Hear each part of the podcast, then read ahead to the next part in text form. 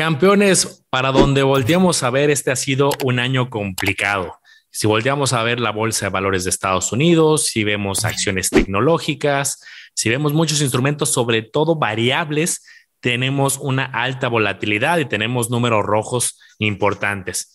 Y no es excepción en el mundo cripto y creo que se ha visto de forma muy particular estas últimas semanas, últimos días, que hemos visto caídas muy pronunciadas hay mucho debate en estos momentos, que si es momento de comprar, de mantener. Mucha gente hablando de la caída, tomando el punto de referencia, el punto más alto de hace unos meses con esta caída. Y otros especialistas hablando de, no, pero si hubiéramos invertido hace cinco años, hace ocho años, pues ahorita sigue habiendo crecimiento. Hay mucho debate.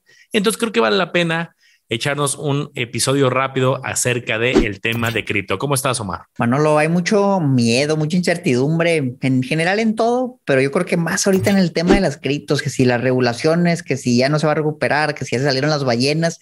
Entonces yo creo que la verdad este episodio me gustaría destinarlo para personas que ya se cansaron, hermano, lo que dijeron, ¿sabes qué?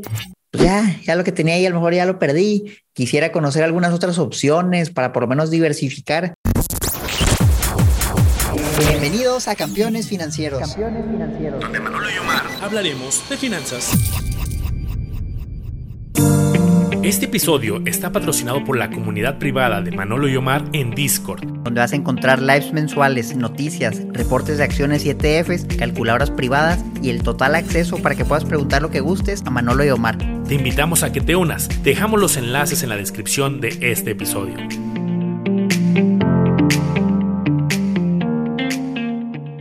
Porque creo que aquí el problema no es en sí las criptomonedas y que hayan bajado, bueno, eso en cualquier activo puede pasar. El problema es que veo que muchas personas estaban muy cargadas en criptomonedas.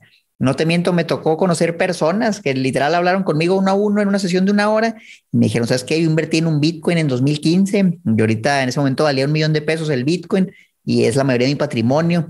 ¿Qué hago? Y el consejo era muy claro, diversifícalo. Mira, ya ganaste mucho, está bien, pero diversifícalo. Y la persona me dijo, Manolo, no, no, no, es que lo voy a dejar ahí porque al rato sube más. Y le dije, pues tú sabes, ahorita el Bitcoin vale 400 mil pesos, Manolo, entonces espero esa persona nos esté escuchando y, todavía salve lo que ya ganó, porque todavía le ha ido bien, si, si lo vende ahorita, porque el riesgo, si tú tienes todo concentrado en criptomonedas, es altísimo. Y a menos que eso sea lo que busques, un all-in, un todo nada, yo creo que no es la mejor manera de invertir si quieres crecimiento sustentable a largo plazo, Manolo. Mira, yo, creo que tanto en bolsa como en cripto va a surgir esa pregunta. Oye, ya en algún momento te les va a pasar, campeones. Llevo un cierto porcentaje de ganancia, ¿qué hago? Y un posible error, aquí va a depender mucho del caso, sería, oye, es que el año pasado ganó el 20 o el 30% y hace dos años también el 20. Entonces, si me espero 10 años más, pues si ya ha ganado el 20, el 20, pues uno saca la matemática y dice, pues voy a llegar a tal número. Entonces, pues bueno, de entrada sabemos que el pasado no garantiza el futuro y hay muchas técnicas que ahí pueden hacer y depende de la gestión de riesgos de cada quien. Hay, por ejemplo, vamos a ver qué escenarios tenía esta persona, porque se me hace bien interesante el caso que ahorita que comentabas. Pues pudo haber hecho una toma de ganancias parcial, ¿no? Pudo haber dicho, a ver, ¿cuánto le invertí yo? Pues vamos a suponer que esa persona invirtió, no sé, 200 mil y llegó a tener un millón pues puede decir, oye, pues voy a tomar una ganancia parcial, voy a sacar lo que invertí a lo mejor un poco más para irme blindando y sigo dejando una posición adentro porque le sigo viendo, sigo teniendo confianza en la estrategia si ese fuera el caso, ¿no? La otra es, eh, pues hay muchas personas que mantienen en, el famoso hold, me voy a quedar, no me voy a salir, sé que puede haber volatilidad. En la bolsa hay un poco más de recorrido y bueno, no un poco, hay muchísimo más recorrido en cuanto a la historia, en cuanto a casos de éxito, en cuanto a casos de fracaso. Pero Bitcoin, a pesar de que no es nuevo eh, o muchas criptomonedas que ya llevan pues más de 10 años, hablamos de, desde el 2008, 2009, pero eh, no hay tanto recorrido a futuro. Yo he visto periódicos, noticieros, especialistas que dicen, oye, es que yo visualizo que va a valer este, el equivalente a 100 mil dólares en X fecha. Yo visualizo que va a llegar a un millón. O sea, hay muchísimos este, tesis y análisis. Y así como hay unos especialistas que dicen se va a ir a cero, otros dicen que se va a ir a pues, muchos millones y entonces ahí no hay tanta eh, grado de predecibilidad como podría haber en otras estrategias. Manolo, yo creo que tenemos que mostrar números para que los campeones entiendan por qué estamos hablando de las criptomonedas ahorita. Y, y, es que, mira, les voy a compartir aquí la pantalla. Aquí vienen muchas criptomonedas, de la más grande a la más pequeña, son decenas de criptos. Vamos a hablar de las primeras 10, que son las más populares. Bitcoin, en lo que va el año, lleva menos 56%. Imagínate que hace un año tú tenías un millón y ahora tienes medio millón. Si tú lo vendieras ahorita, pues perderías la mitad. Ethereum menos 70%, es que estas son pérdidas muy grandes. Luego hay stablecoins que no se dejen engañar, oye, esa lleva nada, esa está igual. Pues sí, porque son stablecoins que replican al precio del dólar. Tú esperas que valgan un dólar y pues ahí andan todavía. Y ahí hablamos por ahí una vez desde la luna que, que murió. Pero bueno, estas todavía ahí siguen. BNB, la moneda de Binance, menos 58%. Otras que en algún momento yo iba a mencionar, Cardano, XRP, Solana, menos 63, menos 79, Polkadot menos 71, el famoso Dogecoin, Manolo, hace, pues como un año grabamos un episodio hablando de lo que estaba pasando con Dogecoin, ahorita ya menos 65%. Entonces, prácticamente el mercado cripto en general ha sido devastado, prácticamente todo ha sido devastado, pero las criptos todavía mucho más. Y aquí es donde tal vez te preguntes, campeón, ¿cómo puedo saber si esto es la oportunidad de mi vida o si simplemente van a seguir cayendo más? Y lo malo es que la respuesta es muy difícil, Manolo, porque en una acción es más fácil, tú la puedes evaluar, que si por sus flujos, que si porque lo que tienen en los libros, pero en una cripto, pues ¿cuánto vale Bitcoin? Es, es pura oferta y demanda y no puede ser como que un modelo matemático. Hay algunos, pero pues la verdad muy errados han estado últimamente que iba a llegar a 100 mil y pues ahorita está en 20. Entonces es más difícil. Yo siento que ahí es más de, de corazonada, que tú crees que se va a implementar en alguna aplicación que tenga un uso. Porque, por ejemplo, el Bitcoin, pues ¿para qué lo usamos, Manolo? O sea, realmente el propósito es transferir dinero a otra persona. Pero ¿quién hace eso? Para eso usas XRP, usas otras criptos más eficientes. Entonces yo siento que el Bitcoin es más como algo simbólico, que porque fue la primera, la más popular y ahí sigue pero en cuanto a utilidad no le veo mucho. Mm, hablaría a lo mejor lo contrario, por ejemplo, Ether, Ethereum, que tiene más aplicaciones, pero aún así, ¿cuánto vale? Y la respuesta es que quién sabe. Entonces también puede ser un barril sin fondo. Si tú dices, ¿sabes qué? Yo le voy a estar haciendo el dólar cost averaging y mes con mes voy, voy a ir aportando. No es que esté mal, pero ahora sí que estás pues, en, un, en una cuerdita, en un hilo flotando, esperando que la oferta y la demanda te favorezca en el futuro. Voy a apoyar un poco lo, que mencionas, Omar. También voy a poner mi pantalla, mucho más información y visión de lo que se tiene ahora, ¿no? Si nos vamos a la visión de un año, como bien comentas, Omar, pues menos 42, menos 56 el acumulado del año. ¿Sabes en qué momento va a estar muy curioso y a lo mejor hasta muy rudo hacer la comparación? Porque ahorita estamos comparando junio versus junio. Aquí, por ejemplo, Julio fue un año pues muy eh, de los más elevados. Eh, agosto fue un año muy elevado el año pasado. Octubre fue un año muy elevado, pero julio, agosto, septiembre, octubre, pues si haces la comparación, estás comparando el punto más elevado del año pasado contra, pues si, si la tendencia sigue como va ahorita, pues seguramente vamos a ver incluso porcentajes de caída y vamos a ver más noticieros y vamos a ver más este, especialistas o personas en medios diciendo, mira la caída del 70, del 80 pero también estoy viendo, Mar, pues mucha gente que dice, oye, es que pues es parte del comportamiento natural, ya hubo un, crecimiento muy importante, luego cayó, luego otro crecimiento muy importante, otra caída. Y creo que hay muchas personas que están diciendo, es el momento, hay una oportunidad, y otros están diciendo, no, esto va en picada. Creo que va a depender, obviamente, la tesis de impresión de cada quien, pero lo que me encantó cómo empezás a tomar el episodio es, depende mucho de tu estrategia y el porcentaje que tengas. Yo no dormiría nada tranquilo si el 80% de mi portafolio estuviera aquí, pues creo que ahorita estaría todos los minutos metiéndome a la aplicación, me estarían sudando las manos, estaría todos los, eh, me despertaría de madrugada a ver, a ver la, el cambio diario o el cambio de hora tras hora. En cambio, si alguien tiene aquí lo que considera para su parte especulativa, conoce la volatilidad, le ve potencial y dice, oye, es que cada vez hay más empresas que lo están aceptando, es que aún estamos en una fase muy inicial de lo que implica blockchain, eh, pues puede que sea esa una tesis válida, pero yo creo que también depende mucho del porcentaje que tienes y de tu tolerancia al riesgo. Y como decías, esta persona con la que iniciaste el caso seguramente tenía un gran porcentaje de sus inversiones ahí. Y pues bueno, como puedes tener alegrías y seguramente en julio del año pasado estaba diciendo pónganle aguacate a todo, pues ahorita estará pues, con una situación un poco más crítica. Sí, no, pues la verdad, yo personalmente no he vendido mis posiciones. A mí me gustan las criptomonedas.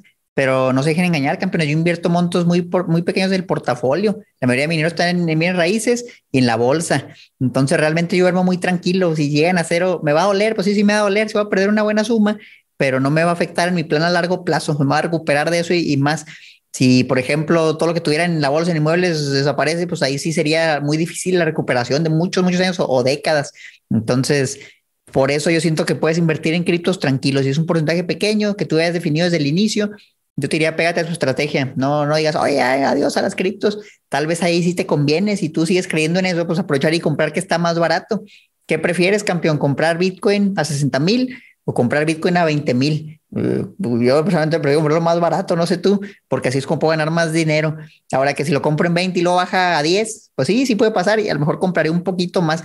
Lo que sí trato, Manolo, es de no alocarme, porque ahorita es muy difícil. Oye, estaba en 35 y de repente está en 30, de repente está en 25, de repente está en 20 me voy a acabar el dinero si todos los días compro porque baja demasiado. Entonces trato de tener calma. Compro a lo mejor hoy y me espero por una semana a ver qué pasa. Muy volátil todo esto. Y si me queda dinero, a lo mejor compro un poquito más, pero siempre cuidando no excederme los porcentajes, que ya con todo lo que ha bajado, pues ahorita será el 1%, menos del 1% del portafolio, porque ya bajó muchísimo, bueno. Sí, sin duda, es, es complicado y digo, habrá quien se meta a la parte de análisis técnico, habrá quien tendrá más tesis, pero sí es complicado y nadie tiene pues, ese, yo siempre lo digo, ¿no? La bolita mágica de cuál es el momento en que ya llegó al, al piso. Y una cosa que creo que es importante traer al lugar es, ¿Por qué está bajando? ¿Qué es lo que está sucediendo? Porque yo en los últimos años el tema de regulación es algo que constantemente sale, que China lo, lo prohibió, luego que China lo volvió a prohibir, que ahora sí lo prohibió de, de, de, verdad, y luego que Estados Unidos se pronuncia que no lo va a prohibir, pero no le gustan. Entonces, creo que el tema regulatorio ya constantemente había estado este, eh, saliendo desde hace muchos años y generaba volatilidad y se caía y luego se volvía a subir. Entonces, tenemos el tema regulatorio desde hace mucho tiempo. Punto número dos, pues se tuvo el, tema de varios desplomes de algunas stablecoins, inclusive eh, que pues eh, ahí fue un caso que, que, lo platicamos en su momento, Mar, y que pues, hubo una caída muy fuerte que también metió nerviosismo. Pero al mismo tiempo tenemos el tema de todo lo que está haciendo que no solamente criptomonedas, sino otros activos caigan. Que si la inflación es alta, que si la Fed está subiendo tasas, que si el factor de Rusia, que si el tema de eh, la cadena de suministros, eso sigue y también está afectando el ecosistema cripto como lo está haciendo en la bolsa y lo está haciendo en otros activos. Entonces, si es por el lado de inflación, por el lado de conflictos políticos, por el lado de las alzas de tasas, pues eso no es algo que va a ser para siempre. Como la economía pues, tiene sus ciclos y ahorita estamos en, en situación compleja de inflación, de crecimiento, etcétera. Pero si fuera por eso el motivo principal, Eventualmente, cuando la inflación se calme, eventualmente cuando el tema geopolítico también se lleguen a ciertos acuerdos, cuando la cadena de suministro vuelva a caminar a pasos otra vez más acelerados, pues podría tener una recuperación si es por el lado de lo que estamos viviendo coyuntural. Entonces ahí a lo mejor alguien puede decir, oye, pues puede haber una oportunidad, pero no sé, Omar, si tú visualizas que hay más elementos que estén generando la caída aparte de estos tres que he mencionado. Híjole, yo creo que gran parte es lo que mencionaste, Manolo, el tema de que ahorita las personas necesitan liquidez, necesitan dinero y, dónde lo agarran de esos activos. Entonces, esto es el, ciclo económico en general. Cuando hay mucha bonanza, vamos a pensar de 2008-2009 a la fecha, a Estados Unidos le ha ido muy bien. O sea, después de la crisis del 2008, la verdad es que era puro alegría, pura recuperación, tasas de interés muy bajas, y cuando tú puedes adquirir dinero muy barato, pues lo agarras y, lo inviertes y compras inmuebles pagando el 3% de interés y que te genere el 6%. Es un negociazo en Estados Unidos hacer eso. Entonces las personas alegres pues invierten, invierten, invierten. Pero luego empieza a haber mucha inflación porque todos están gastando. Y estamos ahí ahorita de mucha inflación. Los bancos suben las tasas y órale, ¿ahora qué hacemos? Si ya tenía deudas y si estaban a tasa variable o si necesitaba endeudarme para mi negocio, las cosas se ponen más duras. Y ahí es cuando empiezas a liquidar tus activos, porque a lo mejor ya tu ingreso no es el mismo y dices, pues déjame agarro mientras de aquí. Y las personas que tenían montos fuertes en criptomonedas o las empresas, los empiezan a vender para sacar el dinero. Yo sí siento que eso afecta mucho, que es la recesión en general. No habíamos tenido como tal una, pues, puedes argumentar que a lo mejor la del COVID, que fue algo muy rápido, una recesión muy rápida y de volada se recuperó, pero artificialmente, yo siento que ahí estuvo el truco, bueno, artificialmente, porque ahí las cosas eran muy diferentes, las tasas se mantenían muy bajas y el gobierno de Estados Unidos está imprimiendo dinero a lo loco. Entonces como que no, no sintieron la crisis realmente. Y los efectos de todo eso, que también esa es otra, todo el dinero que se imprimió en Estados Unidos ya está generando la alta inflación que no es tan transitoria como esperaban. Por eso todo está en su máximo y cada vez que reportan sigue estando en el máximo, 8 punto y algo por ciento en Estados Unidos, México 7 punto y algo. Entonces, yo creo que ya por eso, por eso está cayendo todo y no creo que se va a recuperar pronto, la verdad. Se habla mucho, por ejemplo, de que las criptomonedas eran un activo de refugio. No es cierto, por lo menos la historia nos ha dicho que para nada, o sea, más ha caído Bitcoin que que ha caído otros activos. Todo ha caído, es cierto, pero no tanto. Entonces, yo por lo menos ya descartaría eso de que es un activo de refugio. No es que sea algo malo, pero yo siempre lo he visto como algo muy riesgoso, Manolo, que te puede generar rendimientos exuberantes, como ahorita mostrás un 500, 600%, comprándolo barato, y también lo puedes perder todo, el 70, 80% sin problema, si no es que todo. Entonces, mientras entendamos eso, yo creo que no hay problema. Ahora, Manolo, vi, por ejemplo, este creo que lo pusieron en mi grupo, de una persona que tenía múltiples bitcoins, tenía varios bitcoins y vivía de los rendimientos que eso le generaba, lo tenía como en un tipo pagaré, se le llama staking en las criptos y recibíamos, decir, entre comillas, intereses por tener esos criptos y, la persona presumía en tiempos buenos, cuando el Bitcoin, estaba en 60 mil, pues ponía sus cuentas ahí, ¿no? De varios millones en Bitcoin y cuando esto empezó a pasar, empezó a bajar el Bitcoin, la, la persona lo seguía compartiendo y decía, yo ganaba 60 mil mensuales de puros intereses y yo estoy ganando 10 mil pesos y la persona pues ya vivía eso, Manolo, y de repente a lo mejor ya con eso no le va a alcanzar y sigue bajando y sigue bajando y la persona nunca lo diversificó. Y quién sabe, pues, si llega a llegar a ser, a lo mejor otra vez le va a tocar buscar otro activo como ese, que lo agarró hace muchísimos años y le fue muy bien. Entonces yo quisiera, no, para esas personas que nos escuchan y están muy cargadas en criptomonedas, que ya se dieron cuenta que a lo mejor esa volatilidad no es lo que buscan, que quieren diversificar un poco, que les diéramos algunas opciones que tienen para que de ahí de perdida muevan un poquito de dinero y se sientan más cómodas con la distribución. ¿Cómo ves? Me encanta y quiero que te arranques tú, pero antes de, que te arranques con, esos consejos, eh, hay algo que también quiero eh, regresarme porque creo que esto también fue de lo delicado de la, de la circunstancia. Voy a poner mi pantalla rápido y justo pues hay muchas páginas como la que ahorita mostraba Omar, donde pues, puedes ver los rendimientos e incluso las puedes ordenar, te las dan ya ordenadas por la capitalización, es decir, por su tamaño, así como en la bolsa te dan el tamaño de las empresas, pues aquí te dan también el tamaño de cada una de las diferentes criptomonedas. Y Omar pues nos enseñaba justo el top 10 hace un ratito, lo veíamos en pantalla, pero ¿qué pasa si yo me voy desplazando en esta barra y me voy muy lejos, no la top 10, me voy incluso a la posición número 9907. Pues me sale una que se llama, pues voy a dar aquí los nombres que me vayan saliendo aleatorios, no, no los conozco. Velodrome, que en los últimos siete días ha crecido 345%. Eh, me sale por acá, voy a ver una con eh, crecimientos muy, muy fuertes.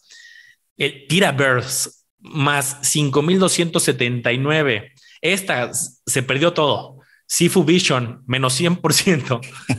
Eh, y así puedo seguir buscando y pues vemos una volatilidad fuerte en todas, pero vemos cosas extremadamente atípicas. Pues ahorita veíamos un más 5000 o un vete a cero completo, ¿no? Casos extremos.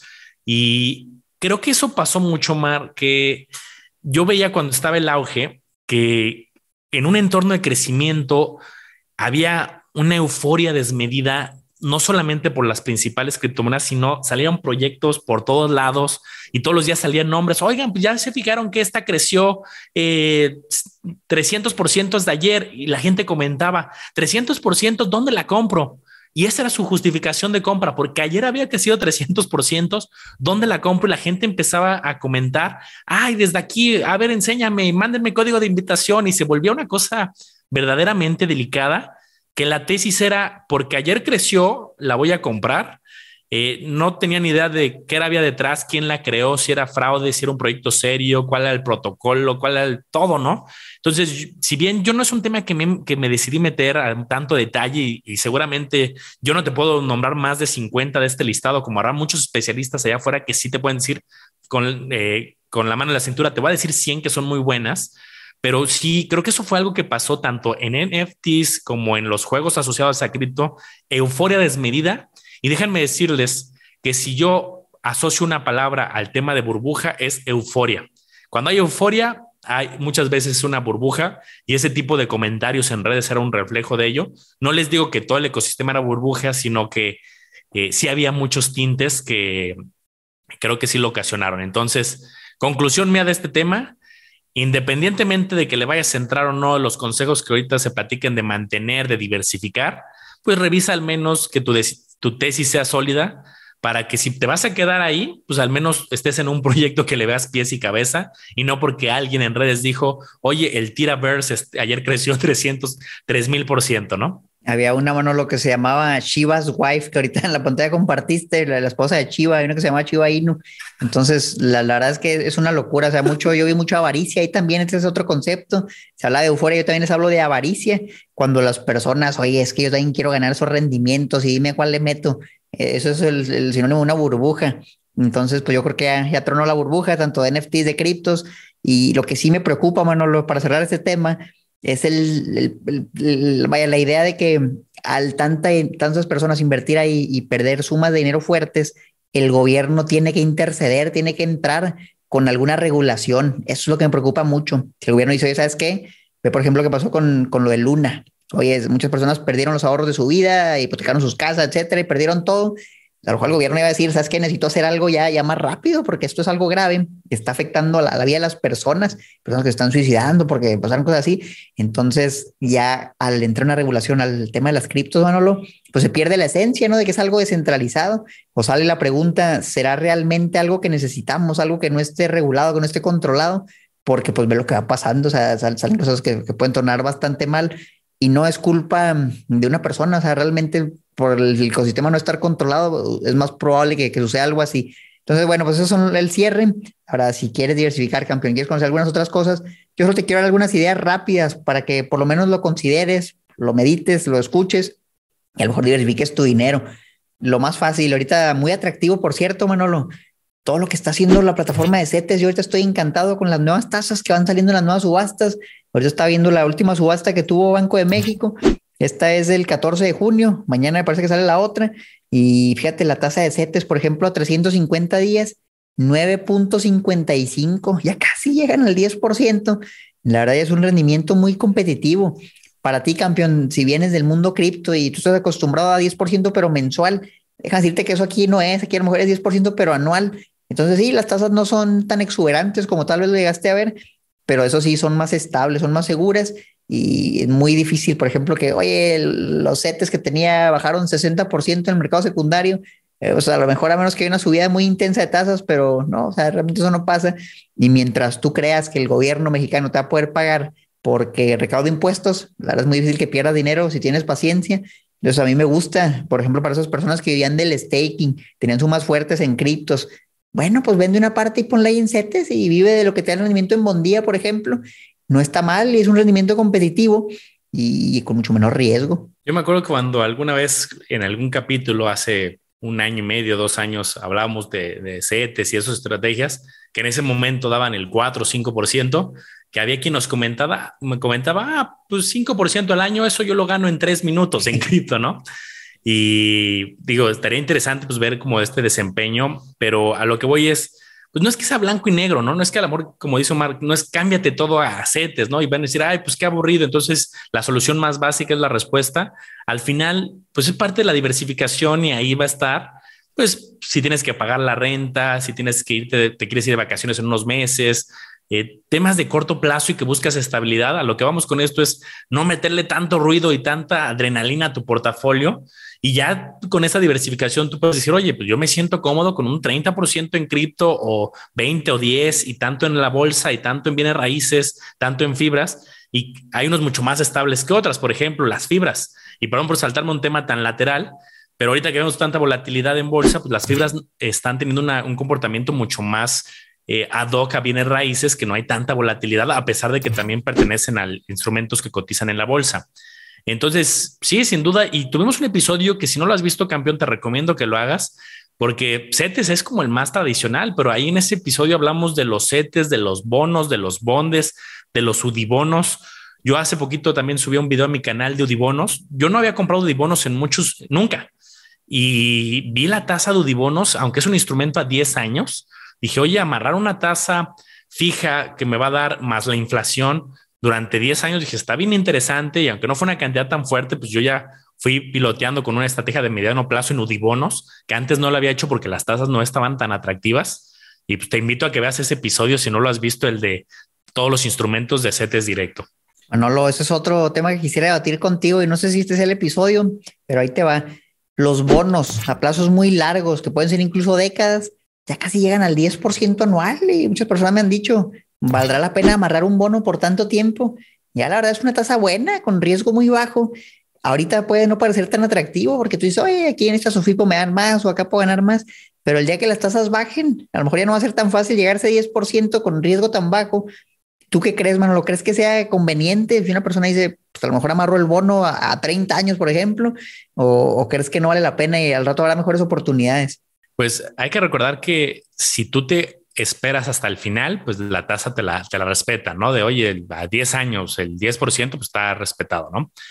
Pero si tú quieres, puede haber ventas anticipadas. ¿Y cuál es la teoría? Ahora sí que siempre la práctica puede ir cambiando, pero ¿qué dice la teoría? La teoría dice que si bajan las tasas a futuro, como dices, ahorita está atractivo y a lo mejor hay una oportunidad de unos X meses o años, y luego bajan las tasas, suben los precios, hay una relación inversa entre bajan las tasas, al rato vuelven a estar los CETES al 4, al 5, los bonos igual, y tú ya lo amarraste al 10, tu bono se va a hacer más valioso porque tú tienes ya amarrado uno al 10 cuando el mercado ahora va a estar al 5. Entonces ahí lo puedes vender de forma anticipada y lo que dice la teoría es que lo podrías vender incluso pues, con una ganancia, con una salida anticipada, que yo creo que está interesante. ¿Cuál es el riesgo? Pues mira, el riesgo no lo veo tan malo. El riesgo es que las tasas sigan subiendo. Ay, pues pude haber tenido el 11, pude haber tenido el 12, pude haber tenido el 15. Sí, campeón, pero ya amarraste un 10, que no es malo. Pudiste haber tenido una tasa mayor, pero eh, pues ya luego, si puedes comprar más, podrías tener luego otra. Lo bueno que tú puedes comprar desde cantidades muy chicas. Oye, mil pesos ahorita amarrados y luego otros tres mil y luego otros dos mil, de acuerdo a tus posibilidades. Y pues creo que está interesante. ¿eh? Es una estrategia que creo que muchos no pensamos en una inversión a 10 años. Nos da pereza mental, nos da como este conflicto. Ay, a 10 años este, falta mucho pero pues así como invertimos para nuestro retiro, seguramente el tú de 10 años, o sea, yo tengo 33, el Manolo de 43, pues tiene metas, ambiciones, ganas de viajar, de construir, de comprarse una casa, no sé, de más cosas. Y pues yo creo que no está mal pensar en el tú dentro de 10 años o, o 20, que también hay pues muchos bonos a 3, 5, 10, 20, dependiendo si son bondes, bonos, bepas y hay mucha variedad que hablamos, ¿no? Va a estar buena esa. Eh. A mí sí me gustaría, ahora sí que especular un poco con instrumentos de renta fija para ver cuando bajan las tasas qué tanto le puedes ganar. Hay fórmulas y eso sí es muy teórico de que la fórmula para calcular el cupón y el valor de los bonos nos dice exactamente cuánto debería valer.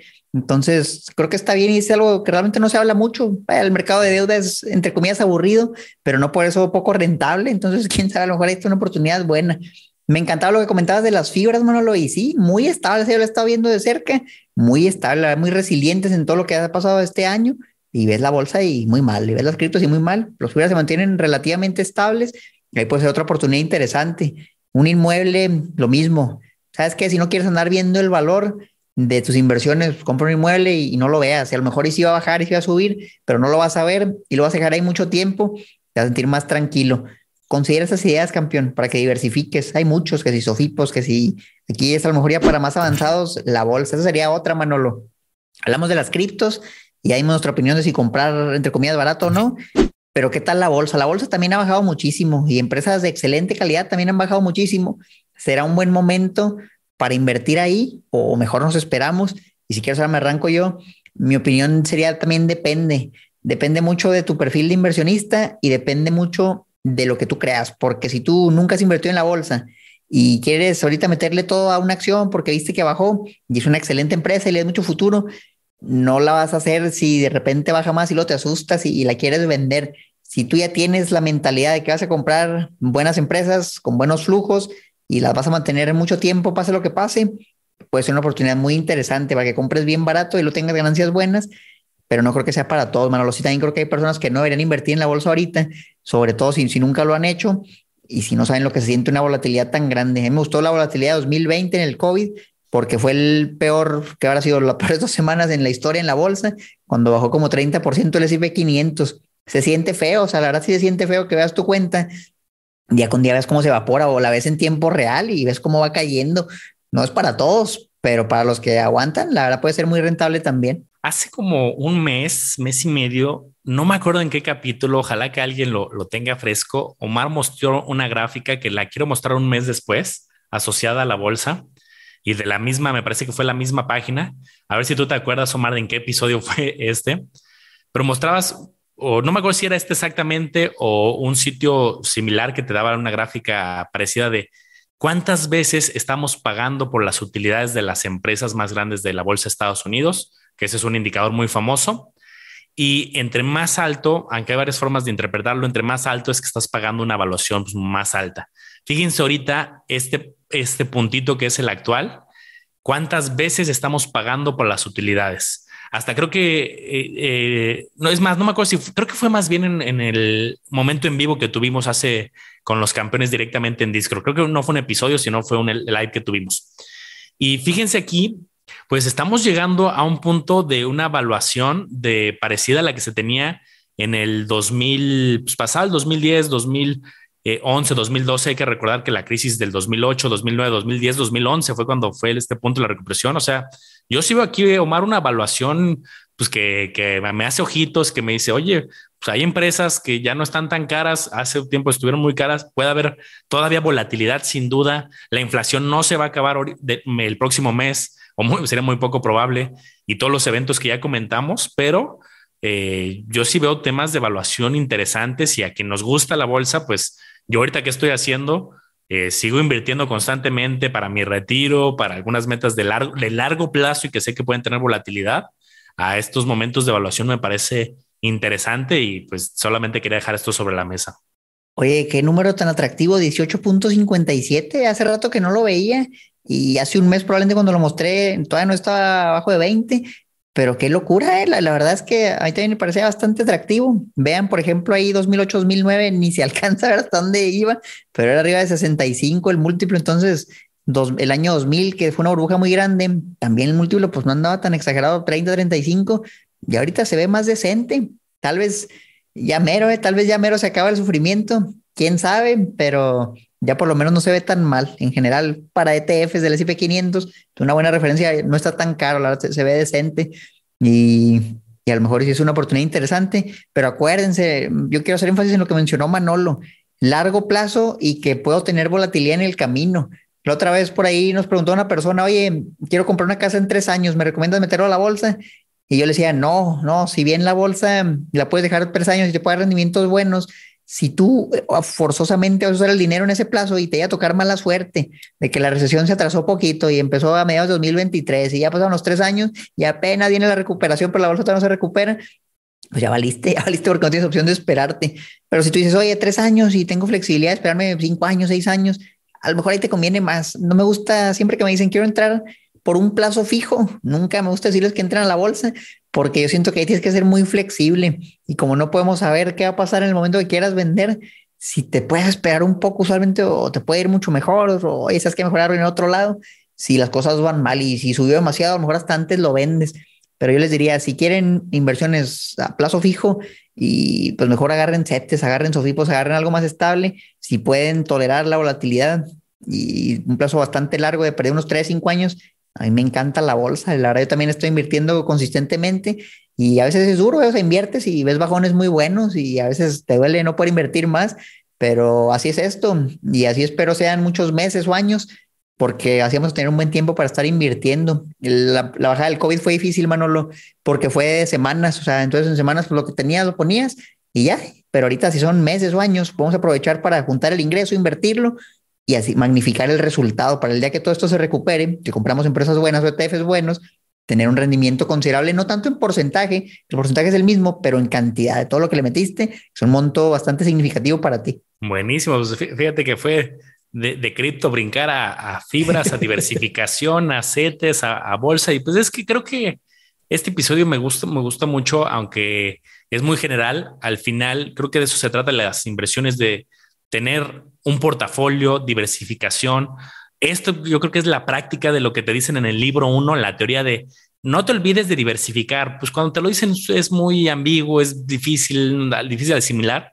Creo que esto es el campeón, lo que hemos vivido nosotros en la práctica a través de estos años y pues dormimos tranquilos o al menos pues creo que sí, obviamente como dice Omar, pues duelen las caídas y hay que tomar decisiones, hay que hacer ajustes, hay que hacer rebalanceo, a veces hay que tomar decisiones pues más firmes de, oye, pues voy a inyectar más aunque esté cayendo porque le veo potencial.